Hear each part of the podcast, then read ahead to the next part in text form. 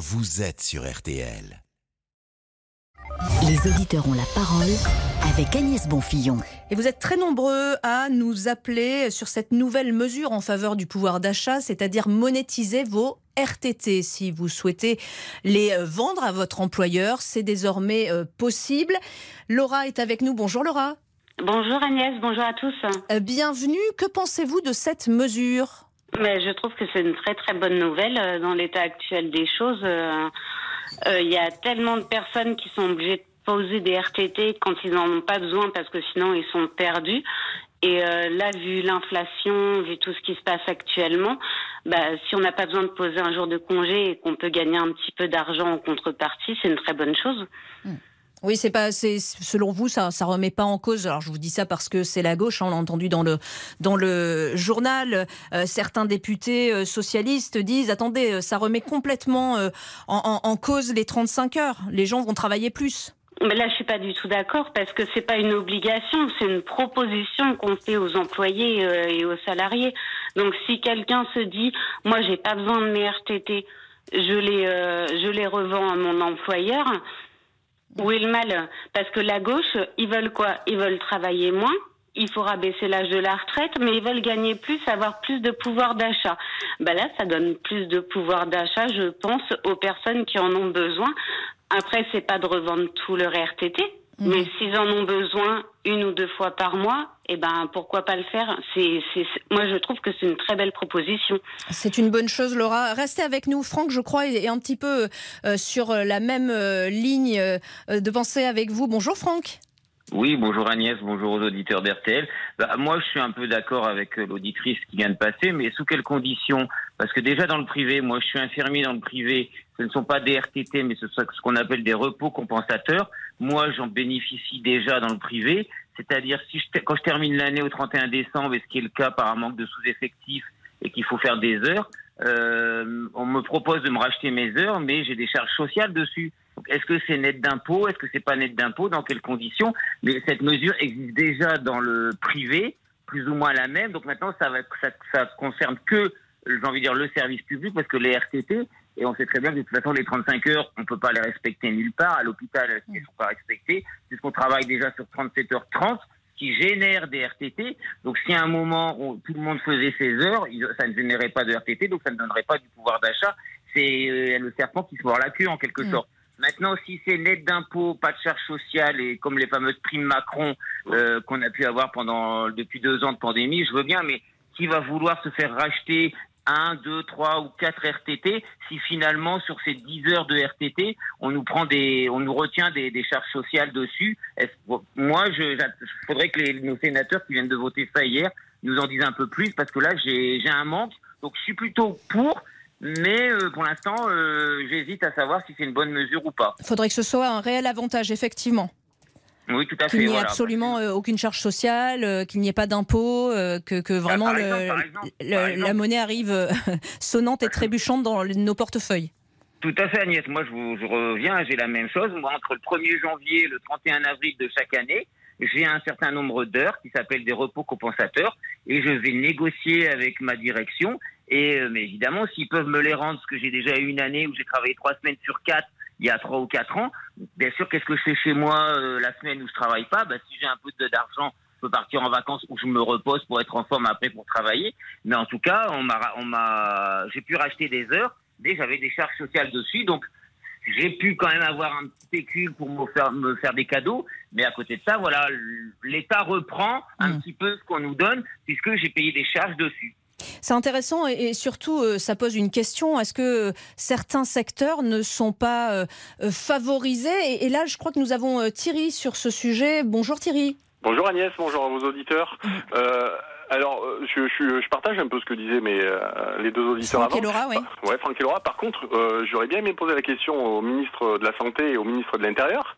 Euh, ils vont aller voir M. Macron pour demander le carnet de chèques pour faire pour payer les millions d'heures de RTT non prises dans la fonction publique chez les policiers et dans le personnel soignant de l'hôpital. Oui, c'est là où vous dites euh, les, les, secteurs ne sont pas du tout sur euh, le même ah pied d'égalité. Non, parce que parce que c'est des secteurs les plus touchés, l'hôpital et les forces de l'ordre, on va dire, mais surtout l'hôpital depuis ces 24 derniers mois. moi, j'en sors de l'hôpital. J'ai fini ma carrière en, régulation dans le SAMU et, et tout le personnel hospitalier a, des, des, des, heures et des heures et des heures de RTT qui ne peuvent pas rattraper. Ils ne peuvent pas les prendre de toute façon. Ils ne peuvent pas parce que de toute façon, il n'y a pas assez de personnel. Donc vous ne pouvez pas euh, enlever un personnel dans une case qui est déjà vide. Mm.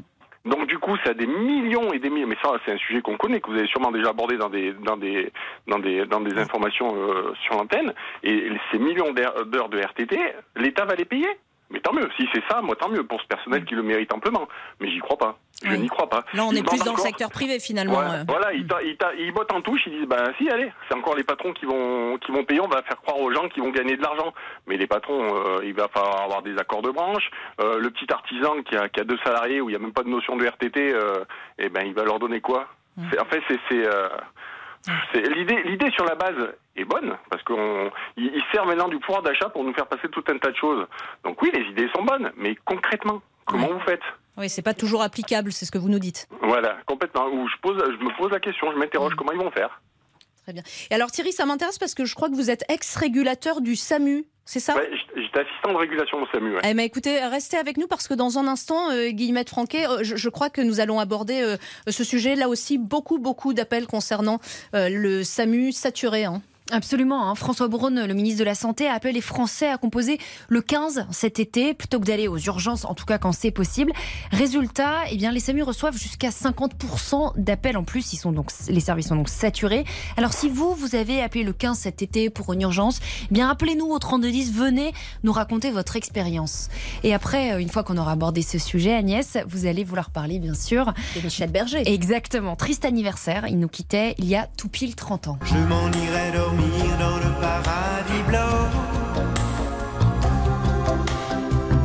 Où les manchots s'amusent dès le soleil une magnifique chanson. J'adore cette chanson. Une mort soudaine en plus. il était extrêmement jeune, 44 hein, ans, euh, dans des circonstances tragiques, une crise cardiaque après une partie de tennis. Racontez-nous, euh, euh, voilà, est-ce que cette mort vous a surpris? Déjà Il était jeune. Et puis pour vous, quelle est sa plus grande chanson? Quelle est votre chanson préférée? Enfin, Venez nous parler de Michel Berger, de vos souvenirs. Et c'est toujours au 32-10. Tout le monde est prêt hein, derrière la console là pour sortir les chansons que vous allez demander. On va se faire un petit revival, comme on dit. Avec plaisir. à tout de suite. Merci Les auditeurs ont la parole avec Agnès Bonfillon. Les auditeurs ont la parole sur RTL avec Agnès Bonfillon un auditeur et deux sujets. Je voulais que vous restiez avec nous, euh, Thierry, puisque euh, vous êtes ex-régulateur euh, du SAMU. Vous êtes, vous appelez de Charente, hein. et je voulais vous poser la question un petit peu, puisqu'on l'entend hein, un mois après cette disposition qui permet au SAMU de faire un, filtre pour éviter que tout le monde se rende directement aux urgences. Eh bien, les plateformes d'appel sont, sont saturées. Quel est votre avis là-dessus? La vie, de toute façon, les, SAMU, déjà, la problématique qui a existé, c'est qu'ils ont rajouté le centre 15 au SAMU. Parce que hmm. normalement, le SAMU, c'était les appels dits vitaux, les urgences vitales. Arrêt cardiaque, AVC, accident de la route et j'en passe. Et après, on a, on a greffé là-dessus les centres 15 où on fait les appels des médecins généralistes. Vous savez, qui allaient mettre le répondeur, faites le 15. Et donc, du coup, dans le même tuyau, vous avez tout qui arrive. C'est-à-dire euh, la maman qui va appeler parce que son petit a nez qui coule à 20 heures, et derrière, ben il y a un arrêt cardiaque qui attend. Mais ça, vous le savez pas? Parce que vous êtes en train de répondre à une personne euh, pour un appel de médecine générale. Et donc, le ministre qui dit maintenant aux gens appelez le 15 avant d'aller aux urgences, il en rajoute encore une couche sur un système qui est déjà euh, saturé. C'est les, week-ends, les week-ends dans un SAMU ou les soirs, mais c'est euh, c'est abominable, c'est abominable. Euh, concrètement, les, conditions euh, de, travail euh, deviennent de plus en plus pénibles pour les médecins régulateurs, mais au-delà, est-ce qu'il y a un risque pour les patients de l'autre côté Bien sûr, c'est ce, que je, ce que je viens de vous dire. C'est que pendant que vous traitez un appel non urgent, on va dire, pour, pour, pour, pour, de la médecine générale, vous ne savez pas derrière les appels qui attendent qu'est-ce que c'est? Et il y a peut-être quelqu'un qui essaye de vous joindre, qui essaye de joindre le SAMU parce que son mari ou sa femme ne respire plus, parce qu'elle est Et il faut qu'il attende, il faut qu'il attende. Et, c'est des secondes, des minutes, et il y, a des vies qui vont se perdre. Il faut dire, il faut appeler un chat un chat. Il y a des gens qui vont mourir parce que parce que les secours ne pourront pas être envoyés. Euh, euh, alors après, il y a des gens qui essayent de bifurquer, qui essayent de passer par le 18, mais du 18 c'est qu'une bifurcation parce que de toute façon, ça reviendra au 15 pour être régulé. Mm. Donc c'est, euh, c'est, il n'y a pas les moyens humains et euh, je j'ai pas, j'ai pas de solution. Je suis, mais je pense qu'il fallait, il faut déjà dissocier le, le 15 euh, du SAMU des urgences vitales. Il faut créer un autre, un autre canal. Et mettre Un davantage. autre canal, pardon, excusez-moi. Mais c'est pas grave. Et mettre davantage d'e- d'effectifs, effectivement. Thierry, merci beaucoup de nous avoir appelés. C'est moi qui vous remercie. À bientôt. Laetitia, vous êtes avec nous. Bonjour. Oui, bonjour. Vous êtes aide-soignante dans les Vosges? C'est ça. Et pour vous, concernant euh, eh bien, le, le SAMU, mais comme les, les urgences, hein, il faut recruter plus de personnel si on veut s'en sortir. Exactement. Il n'y aura pas d'autre choix que ça. Vous, vous travaillez euh, en service de nuit en- ou pas? Euh, non, je travaille pas dans un hôpital où il y a un service d'urgence, mais je connais bien euh, le milieu médical. Après, Mhm. je peux vous, je peux vous donner mon cas personnel. Là, je me suis, je suis tombée, j'ai fait une chute chez moi, j'ai dû aller aux urgences parce que je voulais faire une radio dans un cabinet privé pour éviter d'aller aux urgences. Sauf que j'ai pas trouvé de cabinet privé pour me faire une radio, donc je suis allée aux urgences. Et euh, j'avais, j'ai dû être plâtrée, mais je, je- on ressent dans les urgences que le personnel il est à bout. Fatigué, à bout. Chez nous, euh, dans le Grand Est, il y a plusieurs hôpitaux qui ont fermé des services pour pouvoir euh, garder les urgences euh, en place euh, à la période estivale. Mais euh, l'hôpital, il souffre en fait. Et, là, lorsque vous avez eu euh, vo- votre problème, est-ce que vous vous êtes dit, tiens, je vais d'abord appeler le 15 ou pas du tout? Vous vous êtes dit, il faut que j'aille aux urgences très vite Euh, voilà, j'ai été aux urgences le lendemain de ma chute parce que je voulais pas encombrer. euh, déjà, je voulais pas y aller, mais sur le conseil de mon médecin, j'y suis allée. Et euh, voilà, mais le, SAMU, le 15 a appelé le SAMU, mais je les plains. Je les plains, les régulateurs. Là, on vient d'entendre euh, un ancien, un ancien, une ancienne personne qui travaille. là. Voilà, mais en fait, c'est, je, je, je m'en souviens il y a, il y a dix ans en arrière, euh, avoir entendu des gens qui me disaient je vais aux urgences pour être quitte de payer la consultation chez, chez le médecin.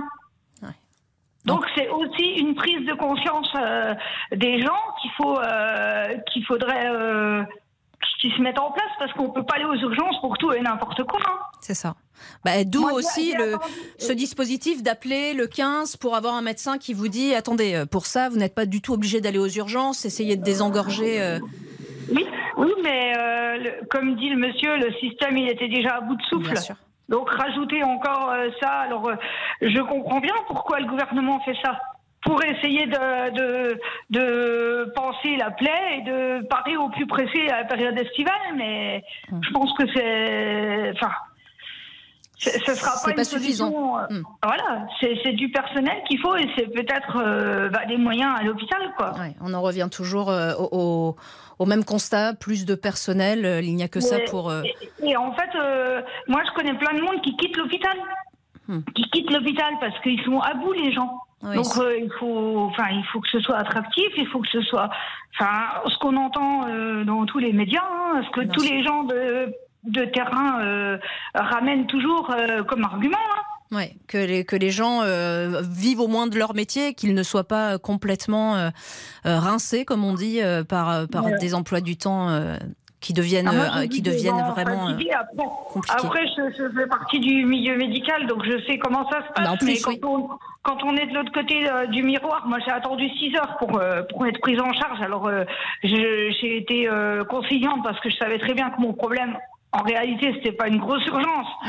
Euh, donc, il y avait des personnes âgées sur des brancards et tout, mais je veux dire, euh, j'avais pas le choix que d'aller Oui, il y a un moment, bah, bien sûr, bien sûr, bien sûr. Vous pouvez Mais, pas non euh, plus. Je euh, veux dire, euh, c'est- fou quand même se dire qu'on attend Mm. 6 heures pour une prise en charge.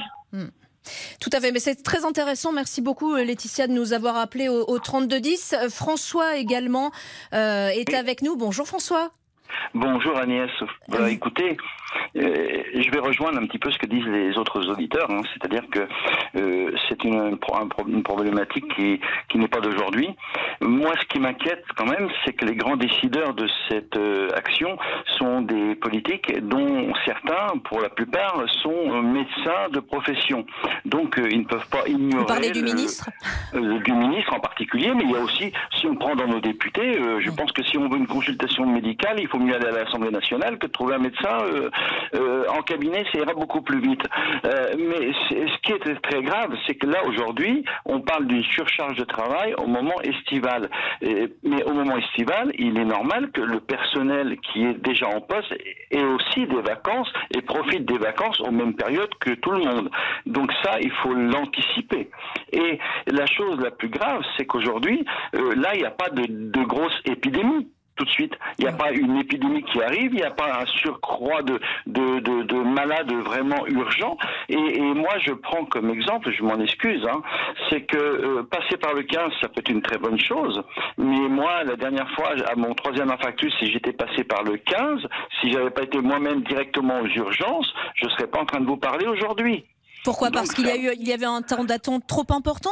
Non, c'est parce que simplement, euh, lorsque j'aurais décrit mes symptômes au, médecin régulateur, par rapport aux symptômes que j'aurais décrits, il aurait pu déterminer, comme le médecin urgentiste qui m'a reçu, bah non, c'est pas trop grave. Et lorsque le médecin urgentiste m'a reçu, il m'a fait ce qu'on appelle les constantes et il a considéré que c'était normal. Et il a fallu que j'insiste moi, parce que j'en étais à mon troisième factus, en lui disant, monsieur, je sais que j'ai quelque chose de très grave. Il a fait une prise de sang. Bon, pour les, pour les, les, spécialistes, ils sauront ce que ça veut dire. Ils ont été chercher des enzymes. Et à ce moment-là, il a appelé aussitôt une antenne du SAMU en disant Némi, te chercher, il faut le transférer dans un centre plus important. Vous voyez qu'il y a des gens qui vont sûrement souffrir et mourir, mais par le, le, le, manque de, d'attente de, d'écoute possible, parce que ces médecins régulateurs, comme l'ont dit les précédents auditeurs, ils vont être surchargés d'appels, surchargés de questionnements de malades, et au moment où il y aura un malade un peu plus euh, grave qui va arriver, ils auront peut-être plus l'attention nécessaire pour répondre, parce que moi aujourd'hui, on ne nous donne pas le temps de durée de travail d'un médecin régulateur au SAMU, mais ça doit être terrible, quoi.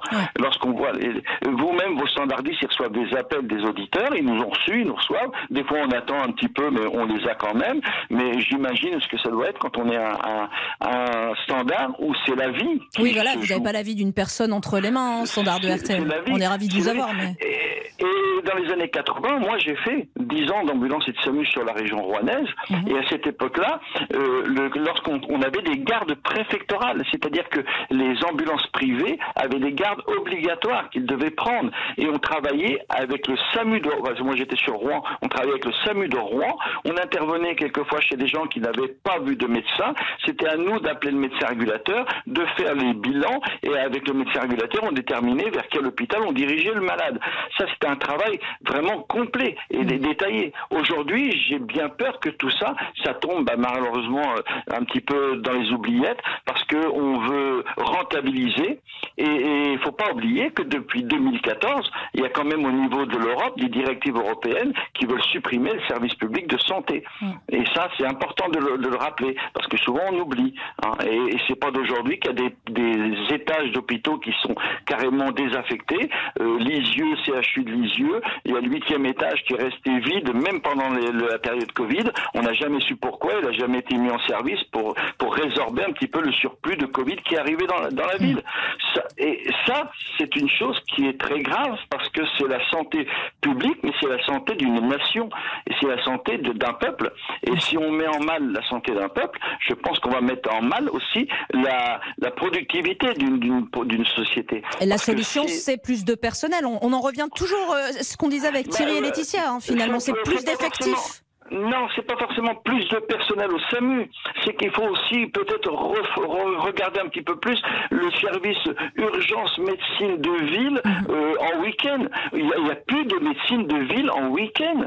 Si vous avez une grippe, une grippe c'est pas grave, une angine c'est pas grave, mais une angine où vous avez de la fièvre, il vous faut quand même des médicaments. Et pour avoir des médicaments, vous êtes obligé de passer par les urgences parce que vous n'avez plus de médecins de ville qui font de garde. Il n'y a plus de garde. Et pourquoi? Parce qu'il y a une pénurie de médecins aussi là.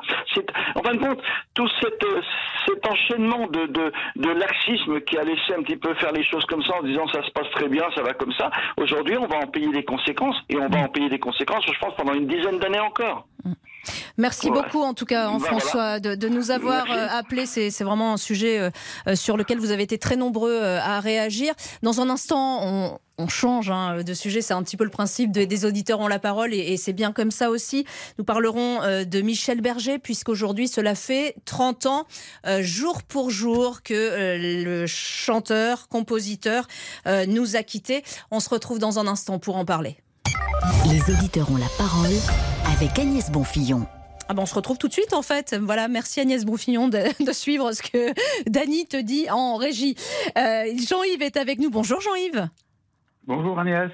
Alors nous parlons évidemment de la disparition de Michel Berger qui remonte euh, à, à 30 ans euh, désormais. Et alors vous, vous l'avez rencontré Michel Berger? Alors, rencontré pas directement, je l'ai croisé dans un studio d'enregistrement, mais par contre, j'ai très très bien connu sa maman, puisque j'ai accordé très longtemps le piano de sa maman, sur lequel Michel a appris, a appris à jouer du piano.